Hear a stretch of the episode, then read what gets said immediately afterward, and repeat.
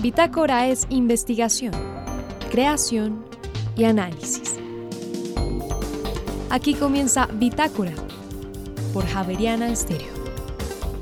Muy buenas noches y bienvenidos a este martes de Bitácora. En esta emisión presentamos. Recientemente, la revista Pesquisa Javeriana publicó un artículo acerca de un libro sobre el desplazamiento forzado en zonas de conflicto en Colombia. Esta noche estarán con nosotros sus editores. Y después de analizar los datos de 8.000 colegios oficiales de Colombia, el Laboratorio de Economía de la Educación de la Universidad Javeriana tiene un listado con los mejores. Más adelante ampliaremos esta información. Y finalmente, el amor como trinchera. Este es un podcast que invita a la reflexión tras el estallido social en Colombia durante 2021. Una propuesta que invita al diálogo, el entendimiento y a la resolución de conflictos desde el amor. Sus productoras, estudiantes de la Universidad Javeriana, recibieron un reconocimiento desde México. María Fernanda Gutiérrez, José Vicente Arismendi, Laura del Soldaza, Juliana Sánchez y quien les habla Juan Sebastián Ortiz, estaremos con ustedes durante esta hora de Bitácora. Bienvenidos. Pesquisa nos llena de ideas, nos llena de situaciones que podemos analizar acá desde Bitácora. En este caso, el último número de pesquisa sale un artículo sobre el impacto del desplazamiento forzado y al revisarlo encontramos al doctor Eduardo Díaz comentándolo. El doctor Eduardo Díaz es médico, es filósofo y es el director del Instituto de Bioética. Y uno se pregunta, el Instituto de Bioética y desde la bioética, ¿cómo se ve el desplazamiento forzado? El doctor Eduardo Díaz, bienvenido a este su programa Bitácora. Gracias María Fernanda por la invitación y de paso feliz año para ti, para todos los de Javier Estéreo y para quienes nos escuchan y tendrán la paciencia este año de seguirnos en nuestras conversaciones. muchas gracias. Cuénteme, eh, ustedes hacen un comentario sobre un libro, es decir, lo que hacen es comentar sobre un libro del desplazamiento forzado. El artículo de pesquisa se refiere a, a un libro que se publicó el año pasado, es un libro que está en formato electrónico digital eh, que se llama eh, Desplazamiento forzado en escenarios de conflicto. Está en inglés, esta sería la traducción al español.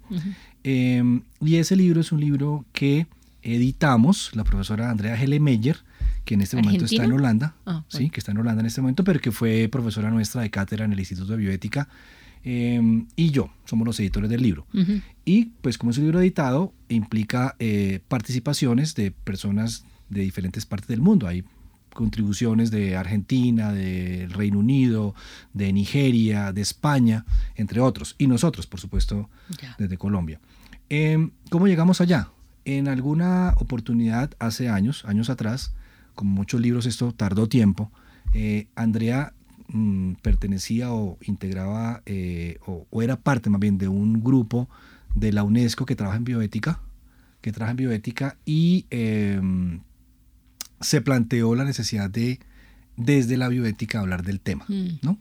Y recuerdo en esa época, Andrea volvió de esa reunión en Europa con esta propuesta. A partir de ahí se comenzó a pensar en el libro. Estamos hablando de más de ocho años atrás, ¿no? Siete. Ok. ¿Y por qué une la bioética? Yo, yo lo uniría por muchos puntos. Yo creo que tiene muchos momentos en donde la bioética eh, tiene algo que ver. Eh, pero ¿cuál es la fuerza, el, el fuerte del punto de unión? Bueno, yo creería que el punto de unión fuerte es que hay que pensar también en este temita desde el punto de vista de la ética. El tema del desplazamiento forzado es un problema, por supuesto, de orden político, es un problema de orden económico, social, de orden social, mm. y también es un tema que hay que pensarlo desde lo ético. En el caso particular, por ejemplo, de nuestro artículo, que está en el libro, además debo decir que es un libro que está eh, de libre acceso, ¿no? Las ah, personas que quieran acceder no se Ve, no se vende, no lo están vendiendo en las librerías. Es un libro electrónico y pueden acceder a través de la página de la universidad o de la editorial Javeriana, que fue la editorial que nos publicó el libro. En el caso de nuestro capítulo, es un capítulo que se llama Desplazamiento eh, Forzado Ética y Salud, el caso de Colombia. Ese artículo o ese capítulo lo escribimos con el profesor Andrés Cubillos de Salud Pública. Presenta unas estadísticas, unos números de lo que ha sido el fenómeno del desplazamiento, lo que ha implicado para la población adulta mayor, por ejemplo, lo que ha implicado para las familias, el impacto que ha tenido en términos económicos y sobre todo en términos de salud, de atención en salud. Y tratamos de hacer una reflexión desde la ética y la bioética. ¿Cómo? Lo aterrizo de una vez en concreto porque, ya te conozco a ti. La ética y la bioética. Te conozco a ti. Eh, entonces, en el caso de los, de los desplazados, tenemos que pensar su afectación. ¿no? Entonces es gente que está desarraigada, que ha dejado todo atrás, que además llega a un sitio donde quizás no son bienvenidos, mm.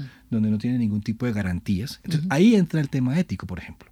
¿Cuáles serían, y este es un ejemplo, cómo, cuáles serían las obligaciones de un Estado frente a una población que tiene, tuvo que dejar sus casas, su, su, hogar por cuestiones de guerra o de crisis social. En el caso colombiano, eh, por ejemplo, todo el tema de los desplazamientos que han ocurrido desde Venezuela, además no son solo venezolanos, hay mucha gente que está pasando por Colombia para llegar a Estados Unidos, y además de eso, el fenómeno de desplazamiento interno que hemos tenido por décadas, dado nuestro conflicto. Pero ustedes ahí proponen... No, pero déjeme terminar porque usted ya me iba aquí.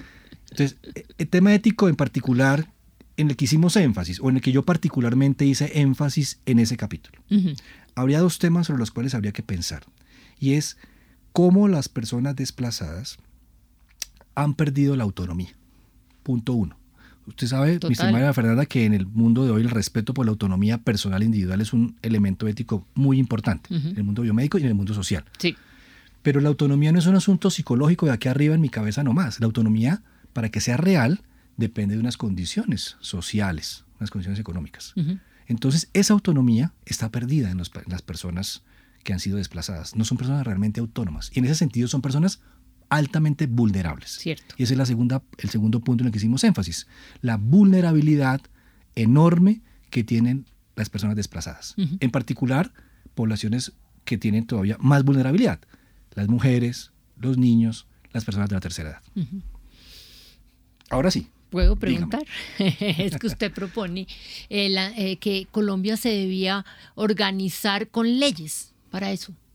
Eh, digamos, pensar el, pensar el problema por en primera instancia, pensarlo. Cuando digo pensarlo, me refiero a ir más allá de las reacciones que son inmediatistas y automáticas como es el rechazo, por ejemplo, la idea de que todos vienen, de que los que han llegado todos son ladrones o que nos van a quitar el, eh, el trabajo o que son infiltrados de otros gobiernos, etc. Más allá de esas reacciones que son siempre adversas, lo que hay que pensar es, bueno, ¿cuáles son nuestras obligaciones como sociedad, como Estado? Y cuando digo obligaciones me refiero a obligaciones morales y éticas. Ahora, ¿eso se traduce en qué? Se traduce en que una vez pensado el problema, miremos qué podemos hacer ¿Qué podemos hacer más allá de cerrar las puertas y odiar a los que están llegando?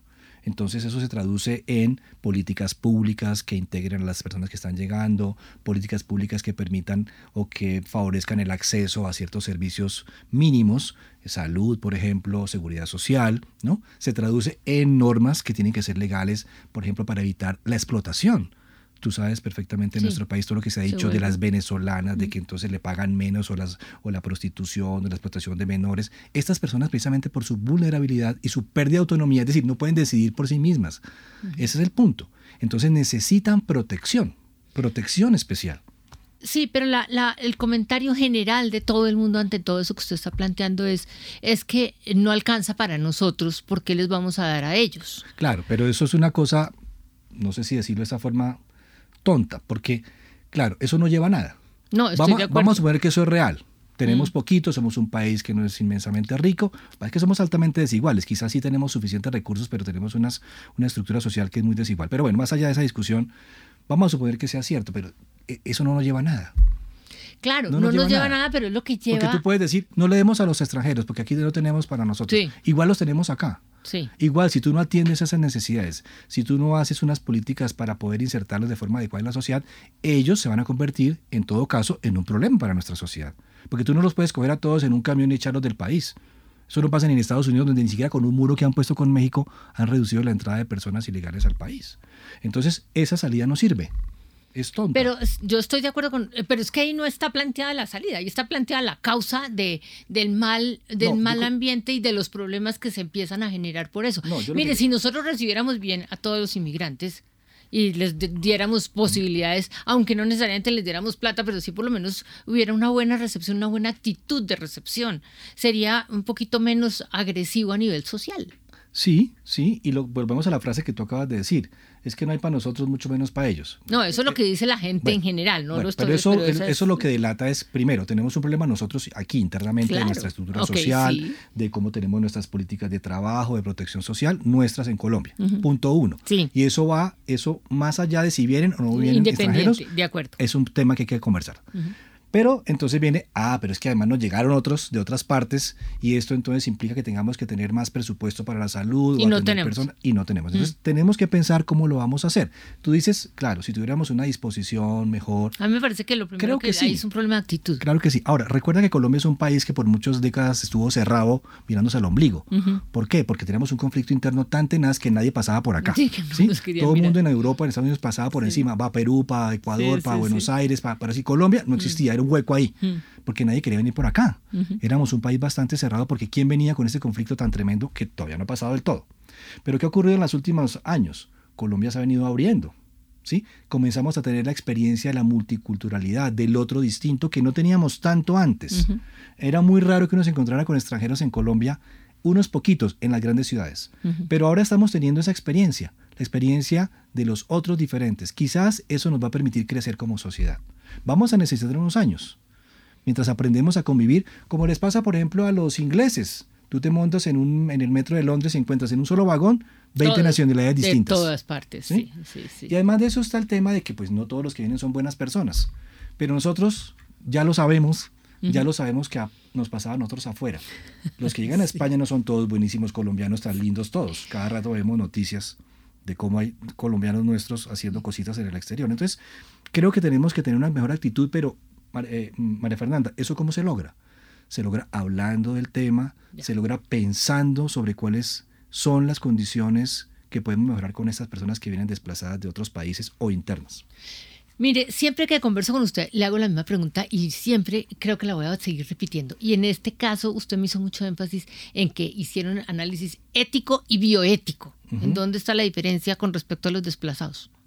El ético del bioético. Bueno, es que siempre van muy de la mano, van muy de la mano. A veces, a veces es difícil distinguir. Es que a mí se me confunde. Eh, sí, lo que pasa es que la bioética hoy en día es un área que ha tenido, que tiene pues vida propia, que tiene un espacio propio, donde se habla, por ejemplo, de temas que tienen que ver con salud. Quizás ahí podría haber un puente que une lo ético con lo bioético. Eh, quizás bioético tiene que ver con los organismos internacionales que también trabajan en bioética, que están proponiendo, por ejemplo, principios importantes. Ético tiene que ver con la tradición filosófica, ah, la tradición que nos permite mm, pensar cuáles son aquellos valores, principios que nos guían en la sociedad de nuestro actuar. Y eso pues la ética tiene una tradición de 2500 años. ok, eso era solamente un paréntesis, me devuelvo a la conversación, porque usted estaba diciendo, tenemos que hablar del tema. Sí. La y a mí me parece que es una muy buena alternativa, porque cuando empezamos a hablar del tema, lo empezamos a entender, lo empezamos a, a, internar y a volverlo propio, apropiar, exactamente era la palabra. Eh, ¿Cómo hacemos para hacer una apropiación masiva del tema, porque es que nosotros aquí en Bogotá, desde la universidad y la academia, es muy fácil hacerlo, pero eh, eh, los desplazados no están llegando necesariamente todos aquí, sino que están llegando también a regiones y están llegando a zonas donde no es tan fácil generar una conversación de este estilo. Quizás, quizás esa era en, en buena parte nuestra intención, porque cuando tú usas la expresión apropiación del tema, yo te diría yo agregaría una palabrita, apropiación adecuada del tema, porque obviamente en Colombia tú vas a cualquier pueblo y todo el mundo sabe de desplazados, porque hemos tenido problemas de desplazamiento interno y ahora tenemos personas de otros países, especialmente Venezuela, que están en muchos pueblos de Colombia y ciudades. Entonces, las personas del común no son ajenos al tema. Pero cuando digo apropiación adecuada, estoy diciendo, carambas, necesitamos desde la academia, que es nuestro intento, em, ayudar a pensar esto de una forma que no implique meros prejuicios, que no implique meras conductas de agresión o de rechazo. Porque tú vas a los pueblos, como tú dices, y la gente, la mayoría, pues piensa, decir, no, es que lo que tú dijiste al principio, no, es que nos están quitando eh, los puestos de trabajo, o, todo vienen a robar. O, nos están quitando las posibilidades de salud, que es una de las grandes Pero este libro que tiene, este libro además es un libro que tiene capítulos con experiencias de diversas partes del mundo. Entonces está, por ejemplo, como hay un capítulo que se dedica a mostrar cómo ha sido la respuesta en Europa frente a los desplazados. Hay otro capítulo que se dedica, por ejemplo, a em, mm, hablar del tema de la infancia y el desplazamiento forzado en el caso de, eh, em, de Centroamérica. El nuestro fue un, capítulo dedicado a Colombia en el caso de la atención en salud y la ética y la bioética. Hay uno muy interesante y muy bonito que es eh, migración forzada desde el cine Y entonces ahí el profesor Fariña, que es argentino, eh, trata con algunas películas de hacer una reflexión y hay una, por ejemplo, muy interesante que es La Edad de Hielo. La Edad de Hielo, ¿te acuerdas? Sí, que de- mono, de de, monos animados. Bueno, es un, te- es, un, es un tema para pensar el desplazamiento forzado. Los animales yéndose al sur, a tierras más cálidas, ¿no? Entonces, a través del cine también podemos pensar el desplazamiento forzado, ¿sí? Entonces, quiero decir es que el, que el libro es un libro de contribuciones de muchas partes del mundo que nos permite pensar el tema desde diversos ángulos. Los invitaría a los que nos escuchan a que lo conocieran. Está en inglés por ahora, pero esperamos tener una traducción pronto. Pero vamos a estar en la Feria del Libro. En, eh, eh, la Feria, eh, la, la Javeriana tiene un gran stand en la Feria Sí, del Libro. pero el libro está en, el modo- en, modo eh, en formato electrónico. Pero en Lo formato electrónico no se ve y no se, no se presta para discusiones en la Feria del Libro. Quiero decirle que si queremos promocionarlo María tenemos que Fernanda, verlo. Nos toca hacer entonces un evento en la Feria del Libro para que hablemos de este libro. ¿Qué te Hagamos un evento en la Feria del Libro. Bueno, perfecto. Porque es que me parece que usted mismo lo está planteando. La manera como podemos abordar el tema es hablando del tema. Sí, y, y lo- y no necesariamente leyéndolo. y el punto que en algún momento lo dijimos. Nuestra idea era poner el asunto como un, algo de obligaciones moral, de obligación moral y ética. ¿sí? Cuando íbamos, cuando estábamos en la edición del libro, cuando ya estaba a punto de salir, ocurrió la guerra de Ucrania. Y Mm. nuestro Y prefa- ahí no sí pudimos hay tratar, no pudimos, no pudimos tratarlo como quisiéramos, pero en el en el- la introducción del libro lo dijimos. ¿Y por qué nombro esto? Porque no es un tema solamente de países pobres. Colombia, ¿sí? sí, es sí. un tema global. Hay muchas personas en el mundo teniendo que irse. Y uno no creería que en Europa estas cosas pasen, pero ¿cuántos ucranianos tuvieron que dejar todo atrás, irse para Polonia, para España, incluso hasta Colombia llegaron Ujú. muchos ucranianos? Entonces yo creo que es un tema que nos, o sea, no podemos dormir tranquilos pensando no solo que en el mundo hay hambre, que en el mundo hay dolor, sino que en el mundo hay muchas personas que están siendo desplazadas por muchos motivos y eso en el mundo contemporáneo implica un un- un- una obligación de pensarlo desde el punto de vista moral. ¿no? Sí. Yo necesito pensarlo más. Necesito conversarlo más. Bueno, es que como siempre nunca nos alcanza el tiempo, María Fernanda. Pero esperamos que los que nos escuchan entiendan que la intención de nuestro libro era tratar de poner, como digo, más allá de los prejuicios, de, de- de lo que se dice siempre en la calle, tratar de pensar este tema desde el punto de vista de, carambas, ¿cuáles son nuestras obligaciones frente a las personas que han perdido todo? Lo que más me gustó de su última frase es nuestras. La palabra nuestras. Tenemos que darnos cuenta que esto es nuestro también. Así es.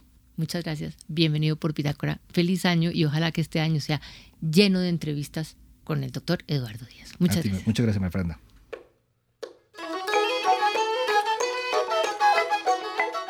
Y ahora en Bitácora, una muestra de la música sin fronteras de Javerian Estéreo. País Indonesia. Intérprete Batak. Canción Horut Baling. Ya regresamos.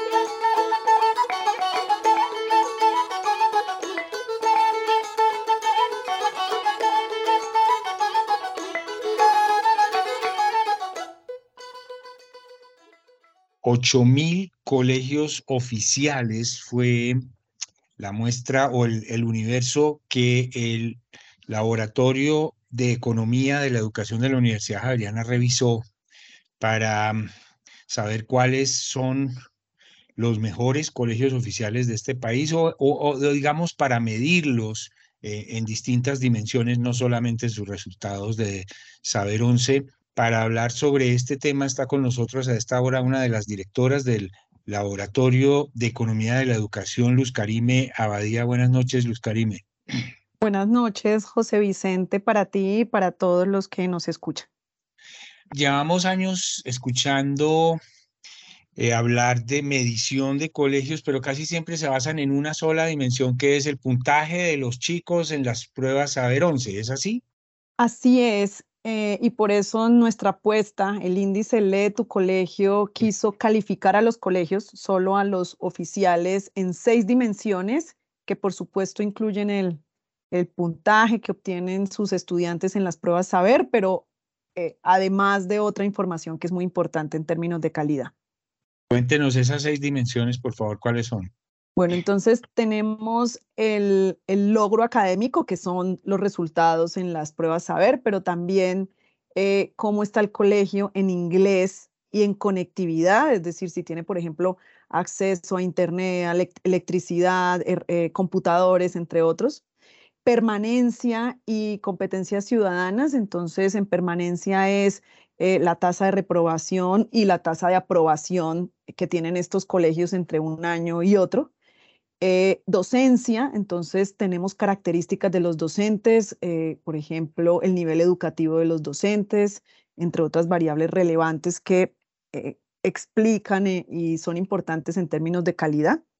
Mejoramiento, que tiene que ver con no solamente cómo les va en el saber 11, que esa fue la primera dimensión que mencioné, sino si entre un año y otro tienen una mejora eh, bien importante. Entonces, eh, el índice premia aquellos colegios que entre un año y otro hacen un avance eh, significativo.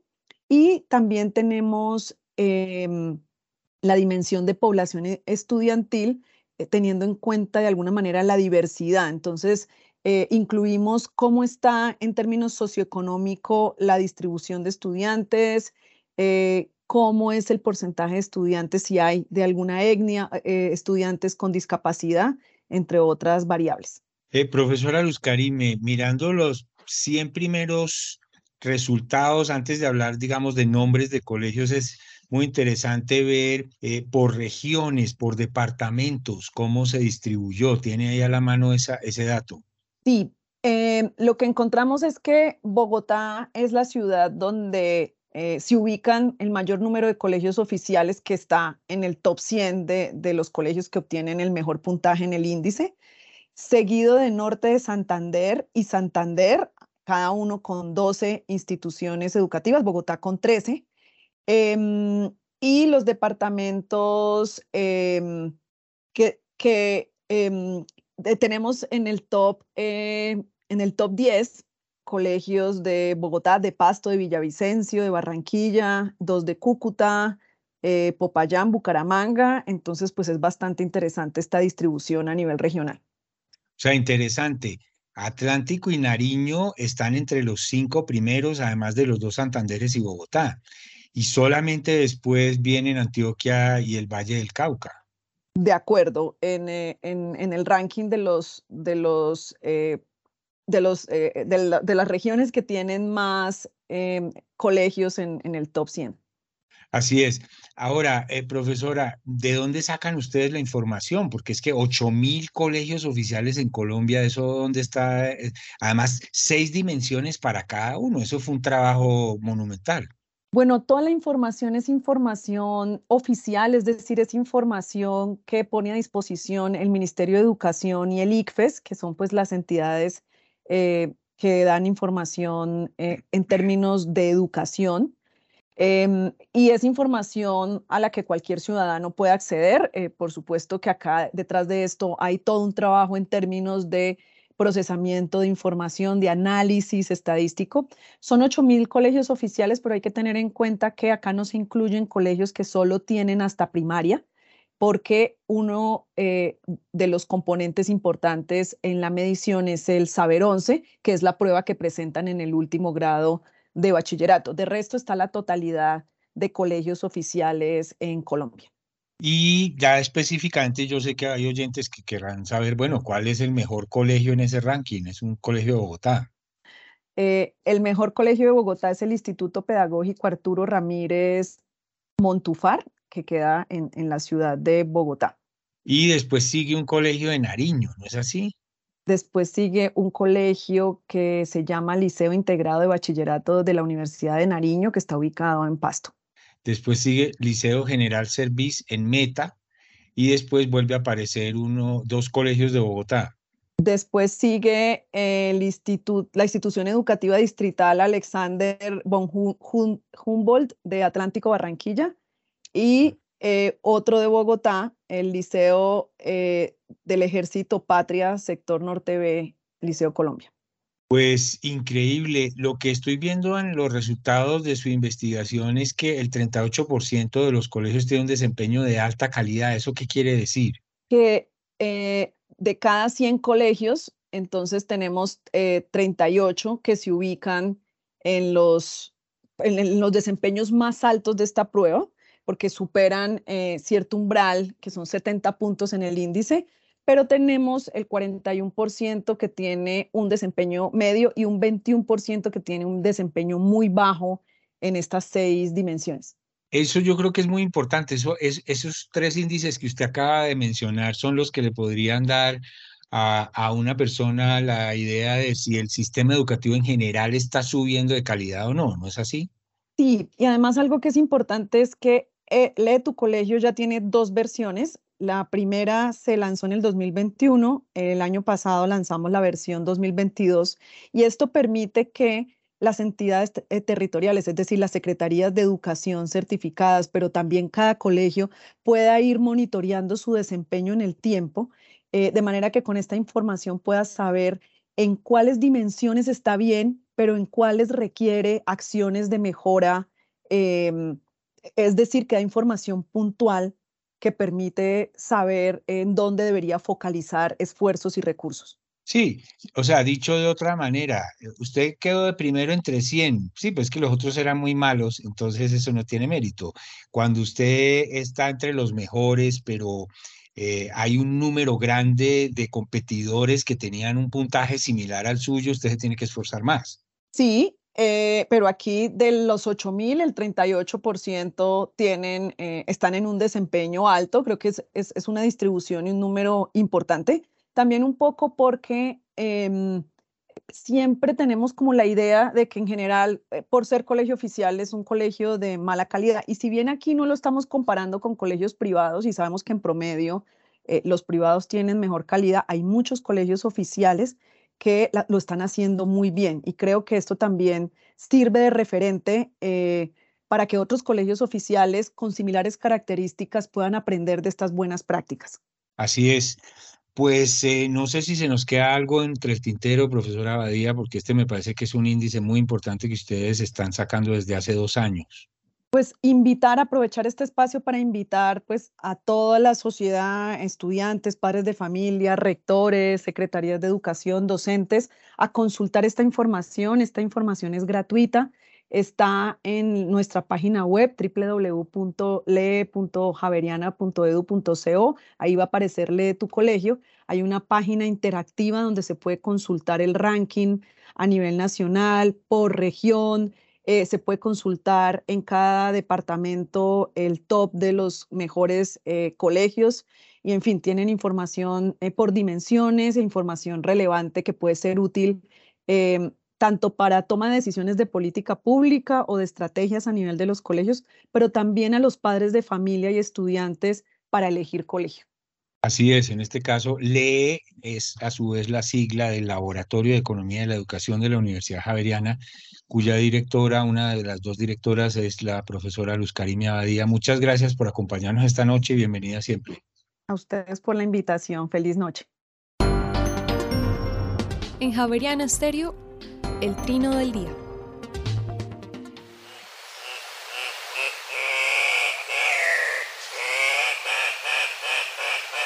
El gallito de roca que estamos escuchando tiene un trino poco melodioso, pero es una de las aves más vistosas que se puede observar en la zona andina de Sudamérica, lo cual lo convirtió paradójicamente en una especie amenazada. El macho tiene un plumaje naranja encendido en la cabeza y en el cuerpo, que contrasta con el negro de las alas. Las hembras son más pequeñas y con plumas en tonos marrón apagado. Se alimentan de frutos diversos y es una especie que ayuda a dispersar las semillas en el entorno. El trino del gallito de roca, ave nacional de Perú, forma parte del Banco de Sonidos de Aves Colombianas recopilado por el Instituto von Humboldt y la Universidad de Cornell.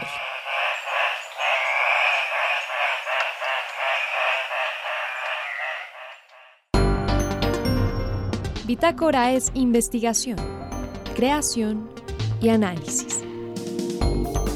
Bitácora, de lunes a jueves de 8 a 9 de la noche por Javeriana Stereo.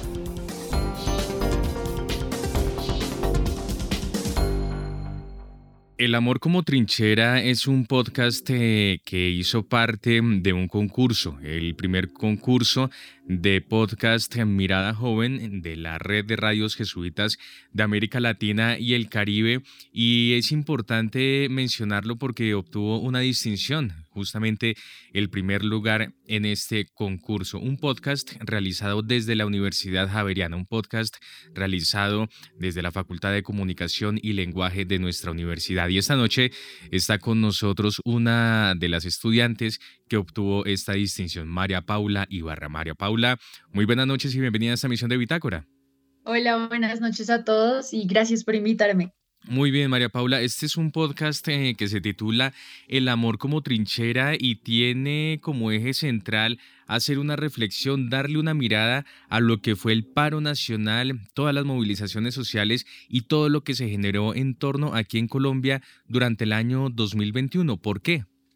Bueno, digamos que realmente el podcast empezó porque mi compañera Valeria Medina y yo siempre hemos tenido como perspectivas muy distintas frente a lo que pasó y lo que fue y lo que representó el paro nacional para nosotras como estudiantes de universidad privada. Entonces, digamos que buscando, después de leer la convocatoria de lo que pues, supuestamente tenía que, eh, los temáticas que estaban para discutir, empezamos a buscar y a buscar cosas que también nos retaran un poco a nosotras.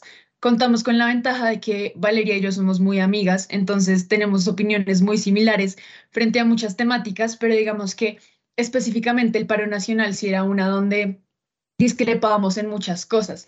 Entonces encontramos la oportunidad también como un ejercicio personal de debatir entre las dos para ver qué era lo que realmente representaba el paro para nosotras y encontramos que al final del día realmente lo que queríamos y lo que querían los estudiantes, lo que querían todas las personas que se involucraron en el paro era realmente un cambio y un cambio hacia pues como hacia la felicidad de los, de los colombianos, ¿sí? Como que al final del día el paro sí representó mucha violencia, pero lo que queríamos y la meta al final del día era encontrar como un mejor lugar para vivir, con mejores condiciones en todo lo que representa. Entonces las dos empezamos a debatir y nos dimos cuenta que para nosotras eso era lo más importante, más allá de todo lo que pasaba y más allá de pues digamos, como de las opiniones que tuviéramos, ese era el eje central que queríamos tratar y también como cambiar un poco la visión de lo que fue el paro.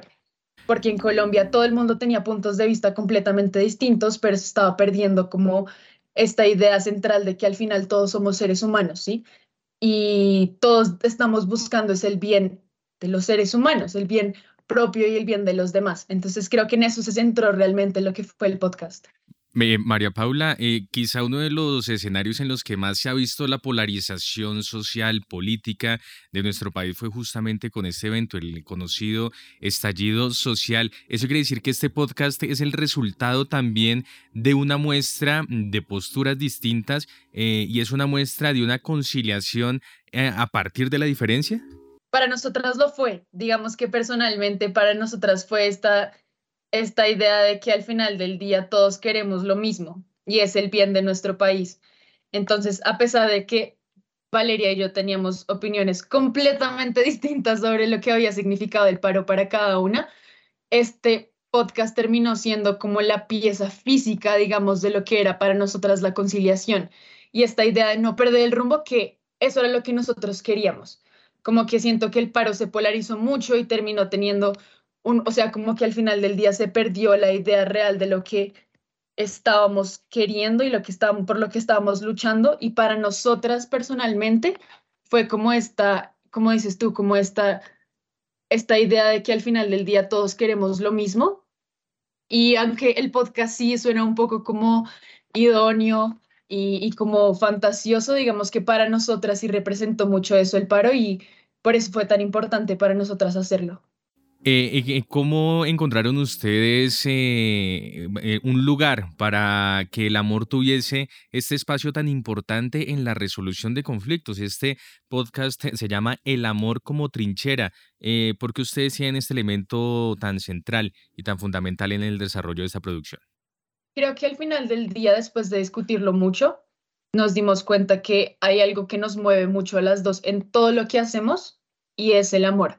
O sea, que nos mueve con nuestra familia, nos mueve con nuestra carrera, nos mueve como en la vida en general y es querer hacer las cosas con amor y para los demás con mucho amor. ¿sí? Nosotras las dos tenemos esta idea de que estamos en este mundo para generar un cambio, sea con lo que sea, sea con lo que estudiemos, con lo que nos gusta, con lo que escribimos, lo que producimos, lo que decimos, pero siempre hemos querido como generar ese cambio porque creemos que en cada ser humano existe bondad, existe empatía y existe mucho amor.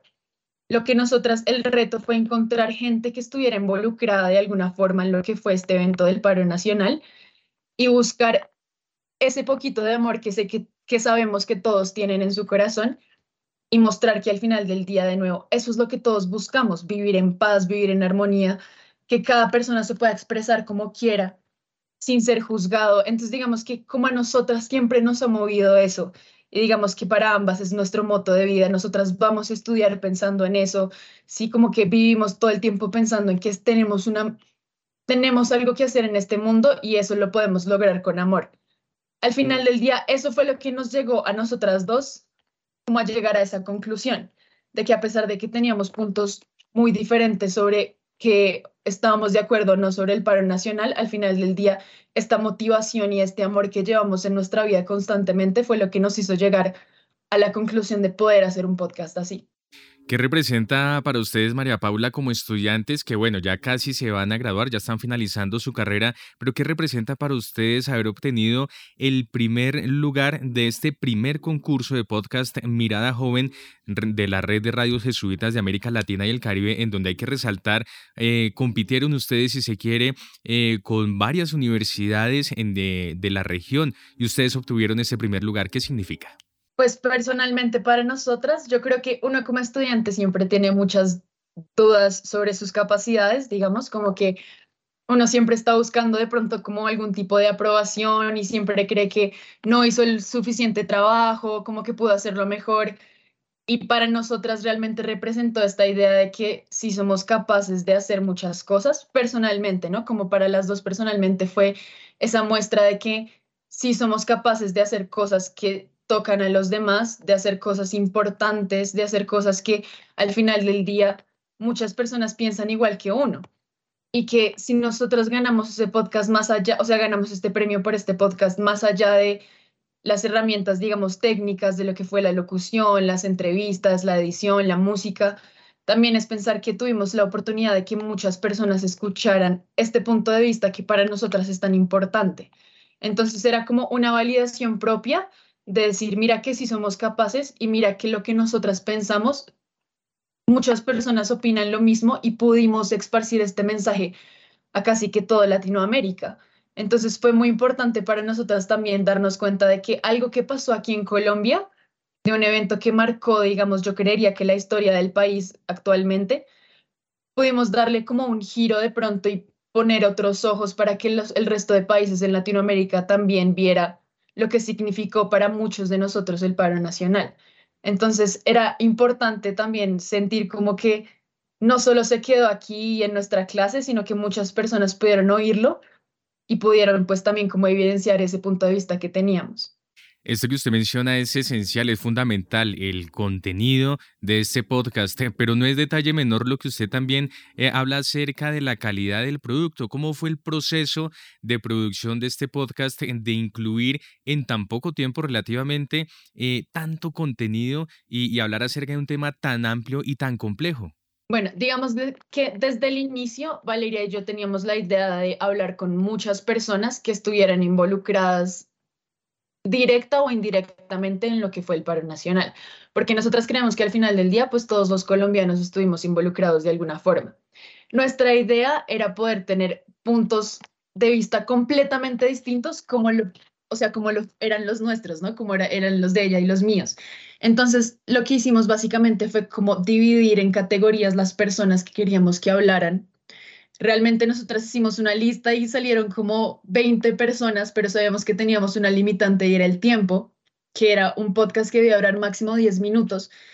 Y pues en 10 minutos hablar con 20 personas es, es complicado meter 20 entrevistas en una sola, en 10 minutos. Entonces lo que hicimos fue buscar como personas claves y también que tuviéramos contacto con ellas. A veces, pues lastimosamente como que uno no tiene los contactos o a veces las personas como que no están muy interesadas en este tipo de cosas. Entonces, lo que hicimos fue como hablar con mucha gente y al final logramos tener pues los testimonios que fueron el padre, eh, pues la, la, madre de Suacha, como que todas estas personas que realmente sí querían hablar con nosotros, el profesor eh, de la Javeriana, y pensar que ellos también querían que su voz fuera escuchada y que su punto de vista fuera escuchado. Entonces era lo que hicimos básicamente fue unas entrevistas fueron presenciales, otras entrevistas fueron virtuales eh, y salían entrevistas casi de 40 minutos, una hora. Entonces después ya era como empezar a a escucharla toda, cortar pedazos que realmente fueran importantes, porque una entrevista de 45 minutos hablan muchas cosas importantes, pero a veces como que es lograr también entender que pues el podcast dura muy poco tiempo, entonces tocaba como mirar, escuchar bien y ya después era elegir la música. Elegir la música fue otro proceso larguísimo que tuvimos con Vale, que era como realmente queremos que esta música represente lo que fue el paro y lo que es Colombia, porque sabíamos que este podcast iba a salir pues a toda Latinoamérica, entonces era como escuchar cosas que nos representaran a nosotras y al país. Es una, fue una tarea complicada, pero pues digamos que sentimos que hicimos un buen trabajo con eso y después ya era meternos al estudio nosotras y no queríamos nosotras ser las, como tomar la batuta, simplemente queríamos como de pronto generar como un tipo de pequeñas frases que guiaran un poco la conversación, pero no queríamos que se centrara en nosotras. Entonces también fue este proceso de sentarnos, escribir cosas que significaran para nosotras, pero que fueran cortas y concisas para tampoco llamar la atención y que nosotras, que el podcast se centrara en nosotras. Y al final creo que logramos un buen trabajo. Sí fue, fue difícil y fue como un arduo trabajo, pero estamos muy orgullosas de eso. Muy bien, pues estamos hablando en esta ocasión con María Paula Ibarra, quien es estudiante de la carrera de Comunicación Social de la Universidad Javeriana, quien, con, eh, quien junto eh, a Valeria Medina eh, presentaron el podcast El Amor como Trinchera, que obtuvo el primer lugar mm, del primer concurso de podcast Mirada Joven de la red de radios en jesuitas de América Latina y el Caribe. ¿Esto les da a ustedes también una motivación para seguir por esta línea, para afinar algunos temas eh, que tienen que ver con la producción, con temas técnicos, pero también para consolidar e ir em, fortaleciendo unas líneas de trabajo y unas líneas de interés, como en este caso es el tema social y político, María Paula? Pues digamos que voy a hablar aquí por Valeria, a ella siempre le ha interesado ese tema. O sea, Valeria siempre ha querido como desde la comunicación y desde sus conocimientos radiofónicos poder seguir como con este tema social en el país digamos que yo por otro lado me guío como un poco más por esta idea de que nosotros podemos cambiar el mundo eh, con la música, entonces digamos que yo siempre me he ido como, sí, por lo social, pero con un enfoque un poco más musical. Entonces siento que también eso fue como la mezcla que tuvimos en el podcast, como poder ambas desde nuestros, nuestros gustos y desde, nuestro como poder social, digamos, eh, poder encontrar una forma de hacerlo. Las dos amamos mucho Colombia y las dos estamos muy dispuestas a hacer lo que tengamos en nuestro poder para que las cosas cambien.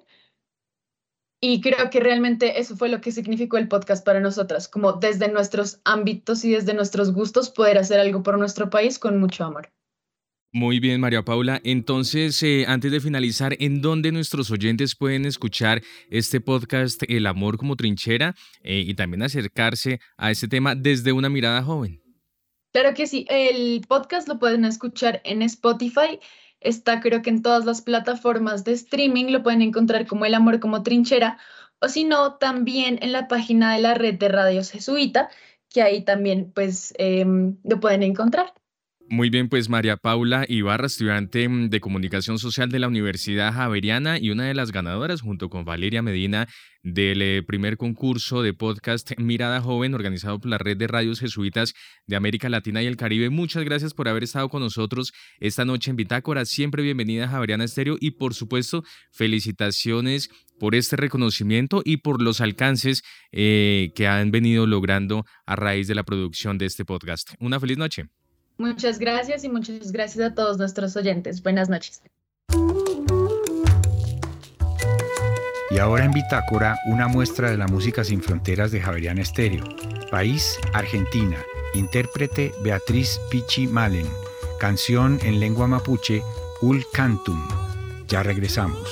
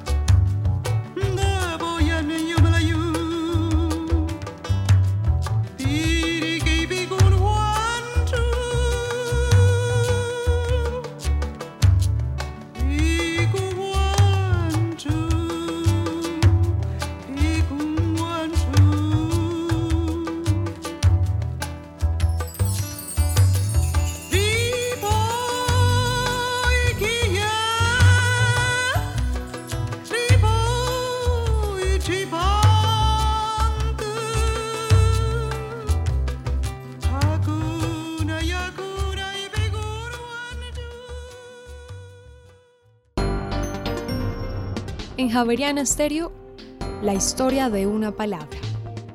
¿De dónde viene la palabra volcán?